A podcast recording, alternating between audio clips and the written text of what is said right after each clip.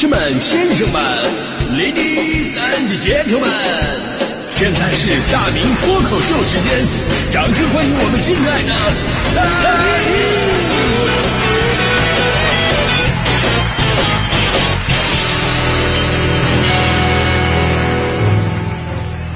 欢迎各位来到今天的大明脱口秀，我是大明啊，今天是周四啊。今天是周四，我突然想起前两天有听众就很心疼我的工作模式嘛，说：“哎呦，大明你天天做脱口秀，这太累了。大明啊，为了你的身体健康考虑，你可以一周做两期，我们也能接受哈。”但是他们万万没有想到的是，这周我只做了一期脱口秀。所以这个故事就告诉我们一个道理：千万别降低底线。我这个人最擅长的就是得寸进尺。啊，当然这段时间也是特殊情况嘛。上周末的时候，我跟大迪出差去无锡参加我们我是小主播江苏站的启动仪式，呃，我俩真的是好不容易出趟差，而且是俩人一起出差，真的，呃，第一次应该是啊。但是跟大家伙想的，哎呀，这个到了以后是不是出双入对呀？想的完全不一样。虽然我们两个乘坐的是同一班飞机，但是你会发现人和人真的是有区别的。同样下了飞机想去吃一碗面，但是我们两个竟然还能分道扬镳，各走各的。大迪去了那个到了无锡必打卡的什么长宁街呀，呃南禅寺啊，到了一家评分很高的餐厅，点了一碗苏式那种的汤面细面条，里边啥也没有的。那我就不一样了，我直接去我们酒店附近的居民区。呃，找到那个晚上还亮着灯的一排的小餐馆，闻着味儿我就找到一家面馆，上面写着大肉面、肥肠面、狮子头面，哎呦，琳琅满目。一般人看着都会纠结呀，但我非常清楚自己想要的是什么，我毫不犹豫，我要了大肉面，然后里边加了肥肠和狮子头。只有小孩子才做选择，成年人必须是我都要。这就是。财富自由，其实说实话，那个三碗我本来是想要分别这三种三种面的，但是最近我戒碳水啊。呃，其实这事儿啊，你们没发现有一个特别值得吐槽的重点吗？就是现在我们太相信那些所谓的网红店了，我们太依赖那种点评的网站了。现在你会发现，很多人在下饭馆之前都不遵从自己的内心想吃什么，而是先到点评网站上去看一看。哎，哪些饭店评分比较高？他们没有任何的冒险精神，哪怕只是吃一顿饭，也要遵循别人的足迹啊！人家说好我就去，说不好的话那我就不去。但是，看评分下馆子，它真的准吗？最近呢，就有关于评分低的店可能更好吃的话题就登上热搜了。很多普通网友仿佛遇到知音一样啊，在评论区里边分享了自己在高分网红餐厅踩雷。爱吃的餐厅却只有三点五分的经历，一些年轻人在这个频频被花里胡哨的网红餐厅真假难辨的探店视频忽悠之后呢，也开始叛逆的挥舞起支持低分餐厅的大旗，发现不少明珠蒙尘的餐厅。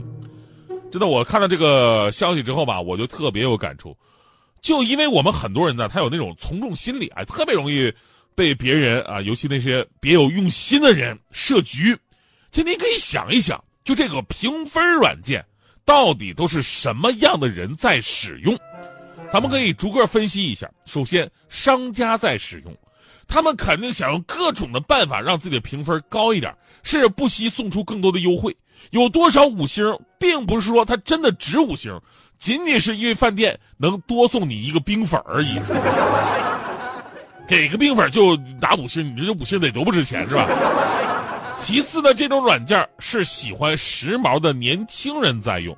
我们说年轻人都是喜欢追赶潮流嘛，大多数年轻人去一家餐厅会更加关注这家餐厅的社交话题度。说白了，就是越火，哎，他们就越愿意跟着去排队。这好不好吃没有那么的重要。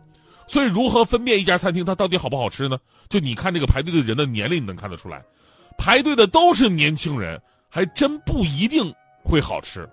排的都是中年人，尤其是有很多的大爷大妈，他一定会非常好吃。而且有个特点，这大爷大妈他们真的都不用点评软件啊。还有什么人在用这些点评软件呢？就是特别喜欢点评的人。就我问朋友们一个问题啊，就是你去一家饭店吃饭，吃完饭你会主动的像写日记一样的写出评论吗？其实大多数人都不会，对不对？我们为什么要写？我们要么是受到老板的利益诱惑了，要么是真的真的很生气，我踩雷了啊，我不发泄不舒服。要么就可能是一些本来就很愿意写点评的人，而这些人的点评往往都非常的犀利，很难做出真正客观的评价。我给你举个例子，大迪就是这样的人，超级点评网站的用户。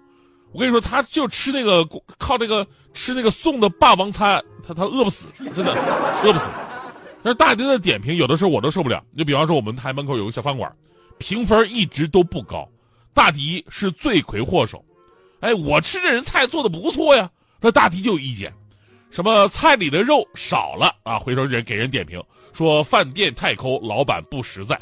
老板一看，哦，这下次长记性了，尤其等大迪来，这嘴刁啊，对不对？菜里边一定要多放肉。大迪吃完点评，这么便宜的菜，老板竟然能放这么多的肉，肯定不是什么好肉，都有可能是那个淋巴啊。所以呢，其实点评网站不仅很难反映出一家餐馆的真实水平，而且还很容易把我们的习惯带跑偏，就是那种从众心理，让我们失去了对餐厅的基本判断。你想，咱们人类归根到底呢也是动物，作为动物，什么好吃什么不好吃，这个分辨能力不是天生的吗？猫吃鱼，狗吃肉，奥特曼打小怪兽，对不对？你说谁在行动之前会看一下点评网站呢？啊，看看这个鱼，其他的猫都怎么说啊？啊，这个肉，那些狗都怎么看？还有这些小怪兽，别的奥特曼都喜不喜欢打？你说他们都不喜欢打这个小怪兽，就我打的话，他们会认不认会不会认为我没有品位啊？自古闻香识女人，闻味儿找饭店是咱们人类的本能啊！我还记得我刚到温州工作的时候啊，温州菜我也没接触过呀，哪些店好不好吃，我不不可能知道啊。尤其好多食物我都没见过。什么荸荠呀、茭白呀、羊膝菜、土笋冻，谁知道这玩意儿好不好吃啊？有一次我在一家小饭店，我看到一个凉拌圈儿，啊，凉拌圈儿就后边真的画了一个圈儿。当会儿我蒙圈了，我说这是啥呀？这菜没见过呀！我想了，哦，可能是鱿鱼圈儿，对不对？凉拌鱿鱼圈儿，按照形状咵给画一圈儿啊，结果服务员最后给我上了一个凉拌藕。跟我说那个“藕”字太难写了，写不出来，结果写了个“欧”啊。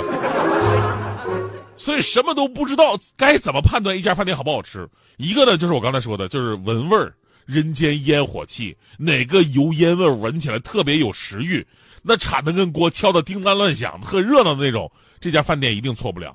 还有呢，就是来看吃的顾客都是本地人，尤其是那种上了岁数的，他们不会尝试那种新鲜事物，往往是一家店吃好了，他们会经常来那种。还有一点呢，就是繁华地带的饭店不一定都靠谱，但如果地方非常偏远、很偏僻，但是它门口有很多的豪车，一定好，一定好啊，一定好吃。呃，然后还有几招，比方说了解一下这家饭店啊。它是不是租的门面啊？如果是租的门面，生意很热闹，大概率会不错啊。如果是自己家的门脸尽量不要去，因为这种店开好开坏，它没有危机感。真的，这这绝对是经验之谈。我家楼下就有一个，就有一个饭店，你从老板的态度上就能看得出来，这家店铺就是他们家自己的，完全没有任何服务意识，没有挣钱的那种紧张感，就那种感觉吧。他反反正在家待着也是待着，哎呀，不如给找点事儿做啊，开个饭店什么的。